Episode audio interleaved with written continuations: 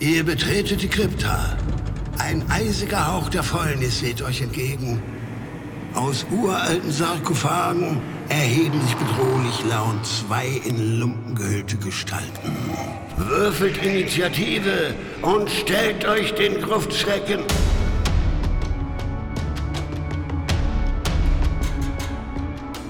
Gruftschrecken, der deutschsprachige Oldschool-Rollenspiel-Podcast. Die Gruftschrecken machen eine Grenzerfahrung und begeben sich über die Grenzlande hinaus.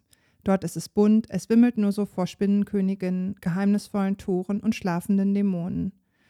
Dass sie nicht auf ihrem NES auf Q-Bird stoßen, ist in einer Welt mit Ziegendämonen fast schon überraschend. Willkommen zur heutigen Gruftstreckenfolge, in der wir nicht nur ins Grenzland, sondern auch noch darüber hinausgehen werden. Denn wir besprechen ein Produkt der neueren OSR-Szene und zwar Beyond the Borderlands. Bei Beyond the Borderlands handelt es sich nicht nur um ein einzelnes Produkt, sondern vielmehr um eine kleine Zine-Reihe, die von Alex Damasceno, der unter dem Handle Gnarled Monster im Internet agiert, verfasst und das ist wichtig, auch illustriert wurde, was Moritz natürlich wieder hassen wird. Absolut. Bisher sind zwei der drei Ausgaben dieser ca. DIN A5 großen farbenfrohen Hefte erschienen und Ausgabe 3 ist wohl schon in Produktion. Die erste Ausgabe, mit der wir uns heute intensiver beschäftigen werden, ist im November 2021 erschienen. Das heißt, wir haben hier mal wieder ein richtig brandheißes aktuelles Produkt der neueren OSR-Welle. Und Alex hat für seinen Zine ein kleines Editorial verfasst, in dem er sich für die Unterstützung bedankt, die Kreativität der OSR-Szene hervorhebt und kurz skizziert, wie es mit der Reihe in den folgenden zwei Ausgaben weitergehen wird. Und zwar ist es so, dass er sich in der ersten Ausgabe auf die Region fokussiert, in der das Ganze spielt, also einen OSR-typischen Hexcrawl. In Ausgabe 2 gibt es dann die Dungeons und vor allem auch die Monsterwerte, die hier in dieser Ausgabe noch fehlen. Außerdem gibt es auf der ersten Seite noch eine kleine Zufallstabelle dafür, falls die Charaktere die Dungeons betreten sollen, die allerdings ja noch in Bearbeitung sind und die Charaktere werden dann zufällig an einen anderen Ort teleportiert und diese Tabelle kann man natürlich auch weglassen, wenn man sie Nummer 2 schon sein eigen nennen kann, wie das bei uns der Fall ist.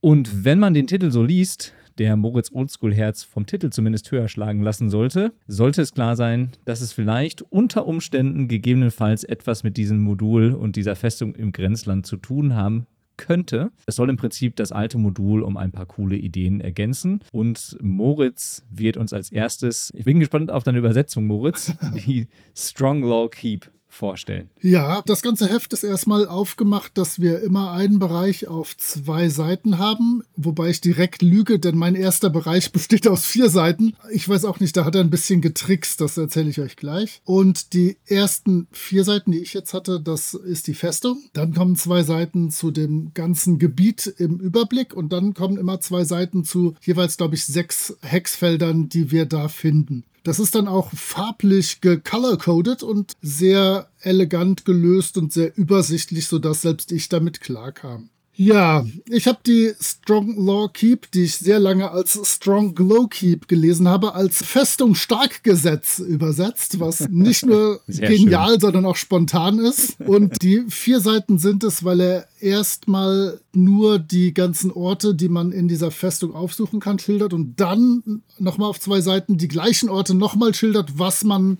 da an Schätzen, Leuten und überhaupt was mit Spielwerten antrifft das fängt direkt cool an und gewinnt mein Herz, denn die ganze Ökonomie dort basiert auf gelangweilten Adligen, die auf Monsterjagd gehen und die dann dahin gehen und von Leuten rumgeführt werden und dafür gut bezahlen. Denn in dieses Tal, was ihr gleich vorgestellt bekommt, kommt man nur über diese Festung, deswegen kann man da dann einiges verlangen. Wir haben hier zwölf Gebäude vor Ort und ganz, ganz, ganz wichtig, top Anspielpunkt des Ganzen das Anschlagbrett, die Anschlagtafel, das Noticeboard mit Abenteueraufhängern, wo die Gruppe dann lesen kann, das steht gerade an, wir können zu diesem Gebäude gehen, diese Person hätte gerne das und das wird dort gesucht. Ausgezeichnet. Denn wir kennen das alle, dass bei so Hexcrawls die Gruppen ein bisschen ochsvorbergig rumstehen und nicht genau wissen, was sie mit sich anfangen sollen. Da sind solche Anschlagtafeln sehr, sehr sinnvoll.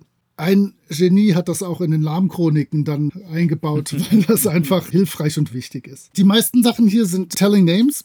Sodass ich direkt die Worn Boots in zur Kneipe der getragenen Stiefel ernennen kann.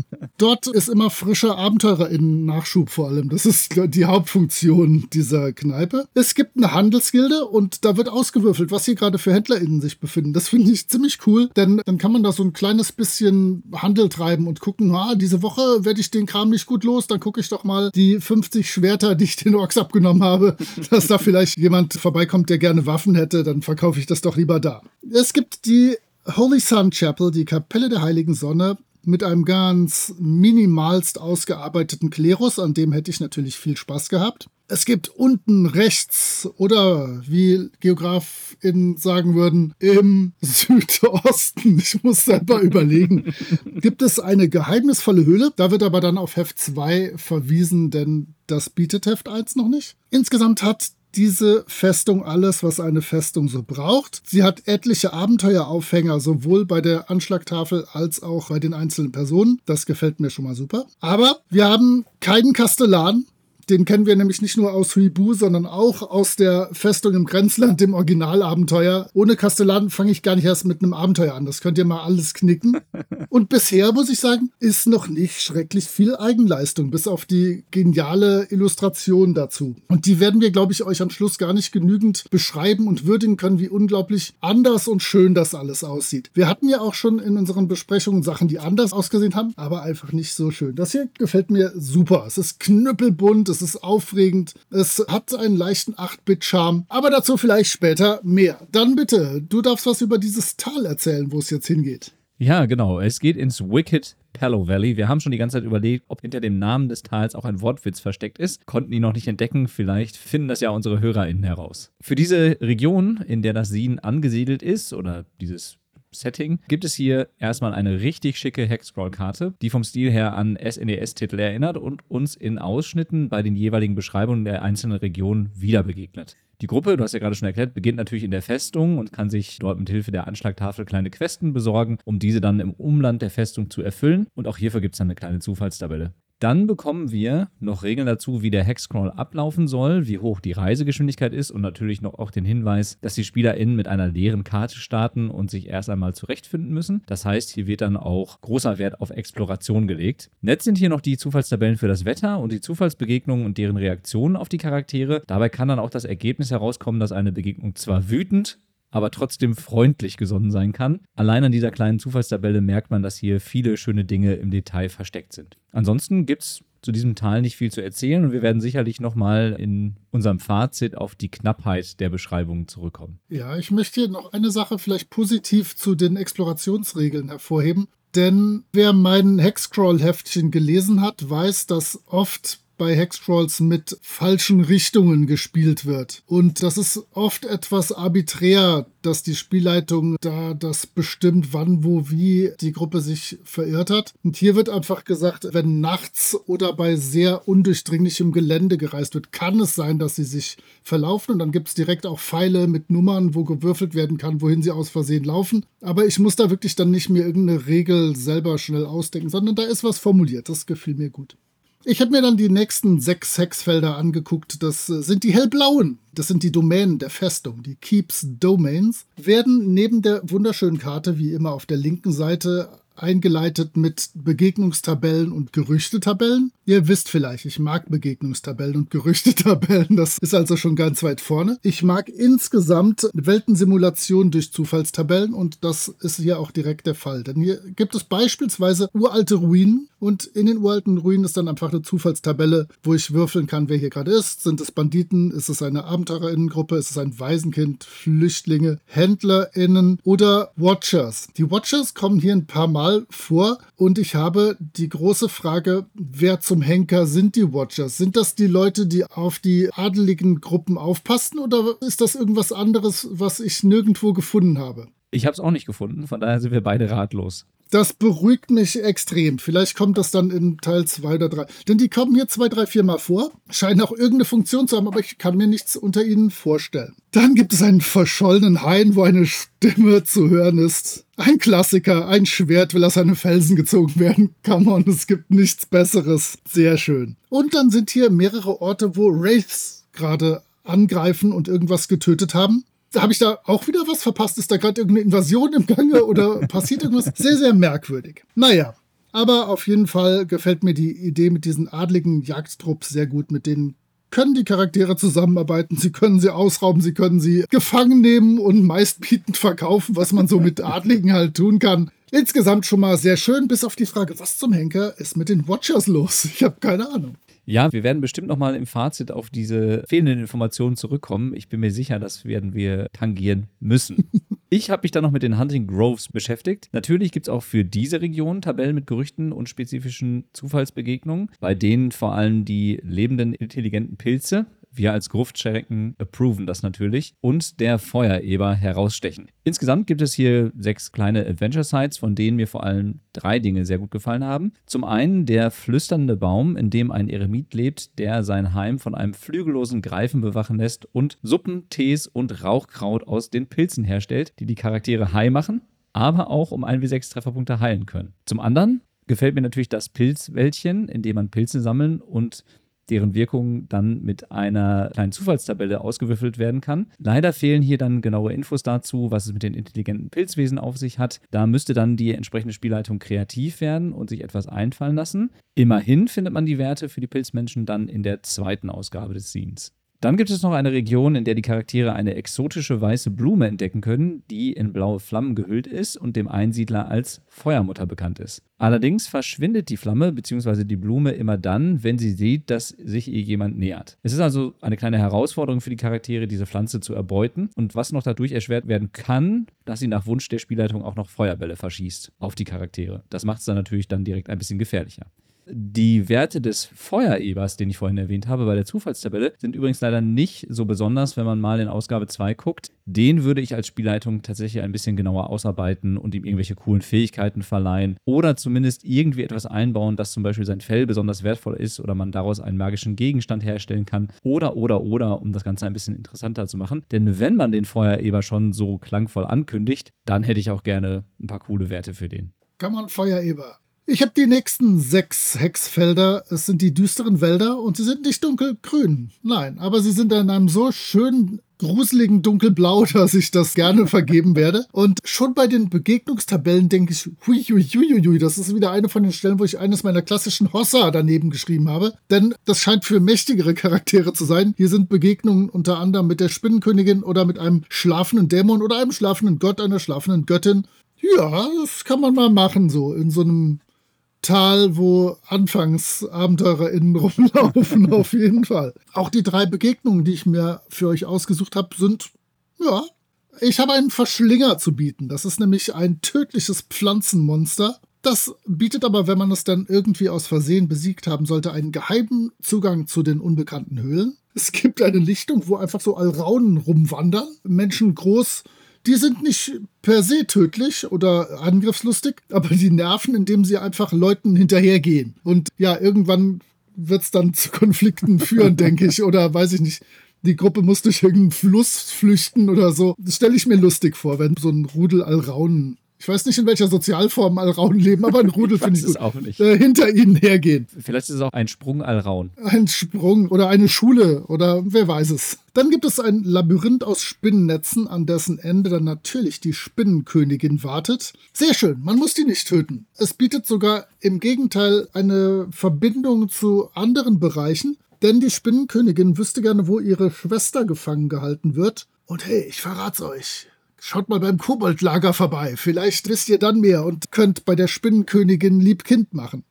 Also, diese düsteren Wälder scheinen mir so zu sein wie der klassische Drachenwald, den ich sonst immer nenne. Da muss ich einfach vielleicht als erste Stufe Charaktere nicht reingehen. Vielleicht gehe ich erstmal woanders hin. Zum Beispiel in den matschigen Sumpf. Und auch hier gibt es dann wieder für die Charaktere richtig viel zu erleben. Gut gefallen haben mir hier die Begegnung mit den hier lebenden Froschwesen, die vierfüßige Fischwesen jagen und den Charakteren zwar freundlich gegenüber gesonnen sind, aber gleichzeitig verdammt wütend.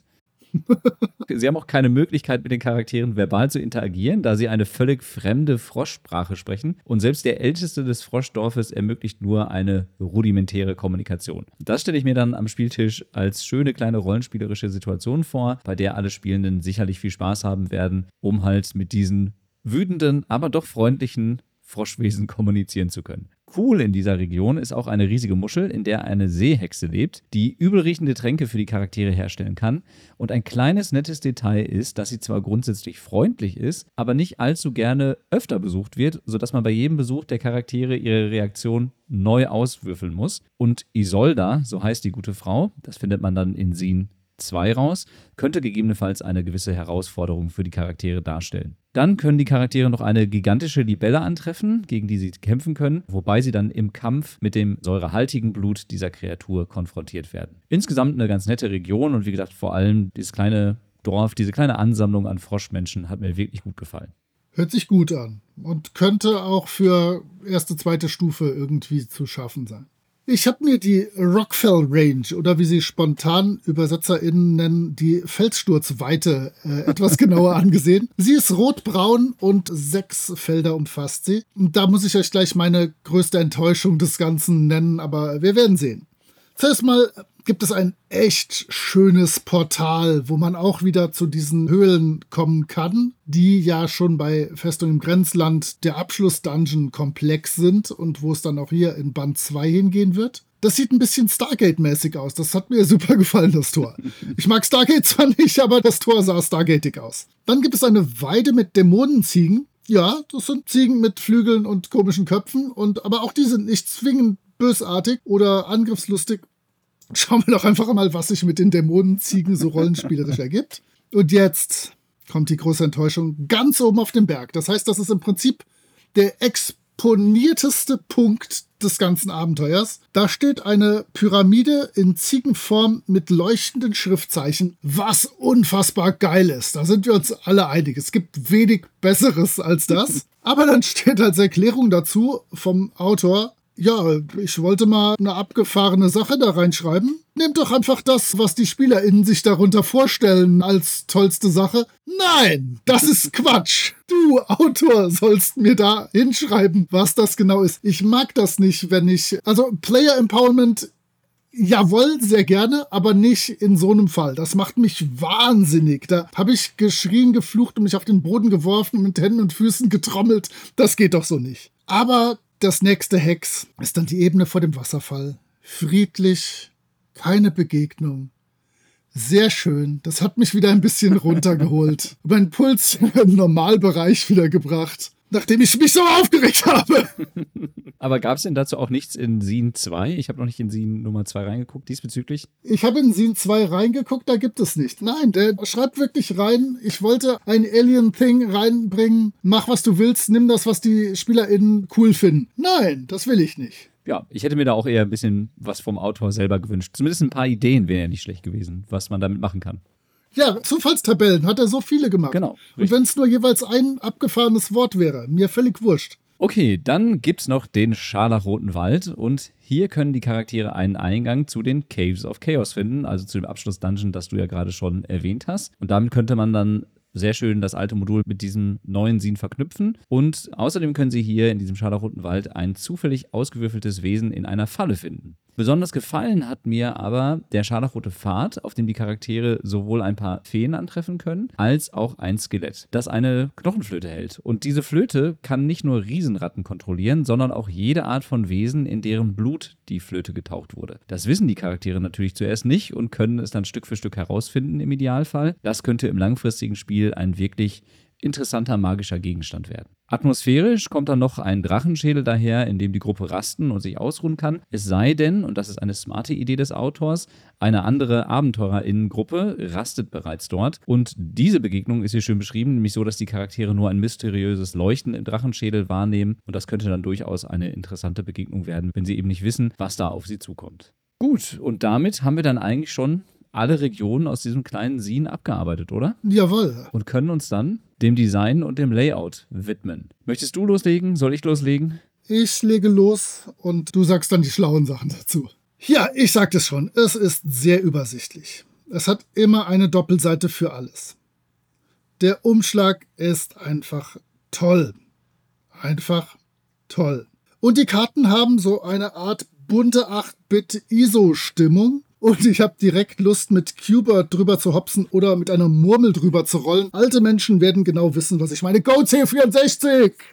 Leider sind danach sonst im Inneren keine großartigen Illustrationen mehr, bis auf der letzten Seite, denn die sind wunderbar großartig schön. Da sind dann ein paar Monster noch und in Scene 2 gibt es dann sogar Aufkleber von diesen Monstern. Das ist ein Träumchen. Davon hätte ich mir schon im ersten ein paar gewünscht, aber ich vermute mal, er geht einfach davon aus, dass man sich die alle direkt kauft und dann ist es Schnuppe. Aber das hätte mir noch gefehlt zu meinem perfekten Glück, was das Aussehen des Ganzen angeht. Ja, das muss man einfach sagen, das Ding sieht wirklich super aus. Und dieser, du sagtest dazu 8-Bit-Look, ich würde dazu sagen, Super Nintendo-Look holt mich total ab, sowohl bei den Karten als auch bei den anderen Illustrationen. Das gefällt mir durchweg richtig, richtig gut. Und vor allem, du hast ja gerade schon das Scene 2 erwähnt, die Monster sehen auch super aus, die NSC sehen super aus. Ja. Da hat man einfach direkt Lust, das Ganze zu spielen und in diese Welt einzutauchen. Also vom Design her gefällt es mir richtig gut. Und du hast ja gerade schon das Layout gelobt und das kann ich auch nur unterstreichen. Das ist wirklich sehr übersichtlich gehalten, eben mit dieser Karte auf der linken und den Beschreibungen rechts auf der Doppelseite. Das macht es wirklich sehr übersichtlich und ich glaube, man kann es dann auch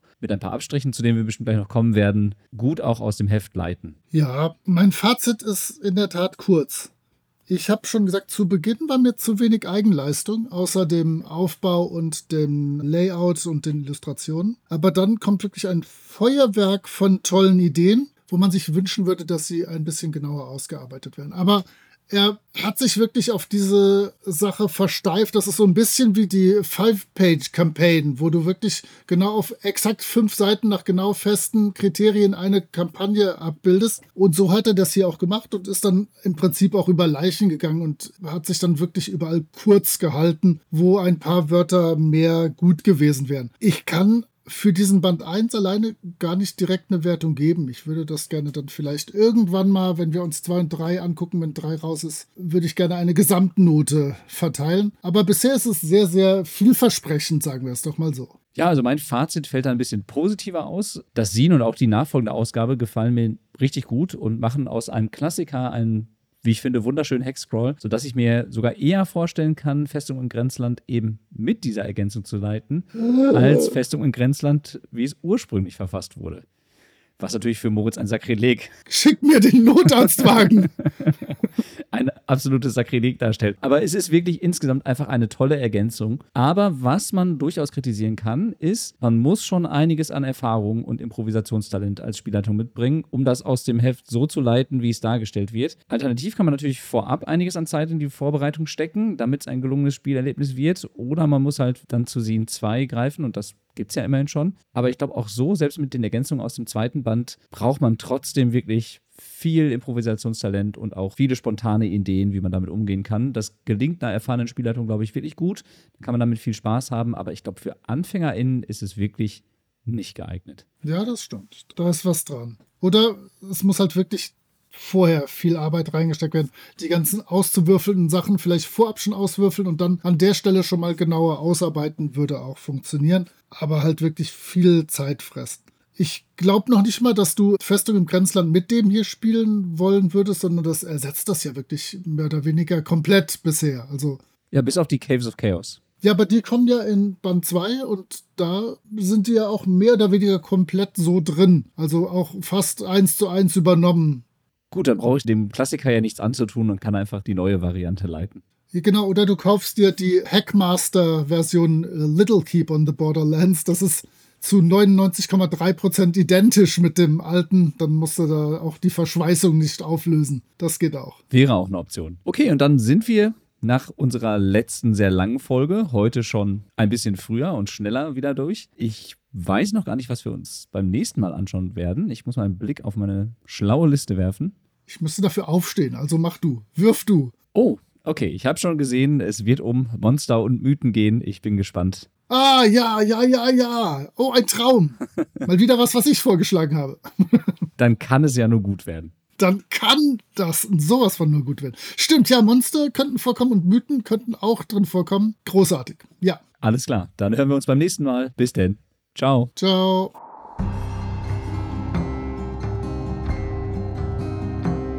Ihr findet die Gruftschrecken unter anchor.fm slash Gruftschrecken unter twitter.com slash Gruftschrecken und über alle gängigen Podcatcher. Vielen Dank an Sascha von Yellow King Productions für die Produktion des Intros. Dank auch an Nick DiSalvo und seine Band Elda für die freundliche Genehmigung, ihren Song 3 für das Outro nutzen zu dürfen. Wir freuen uns über inhaltliches Feedback, positive Bewertungen und HörerInnen.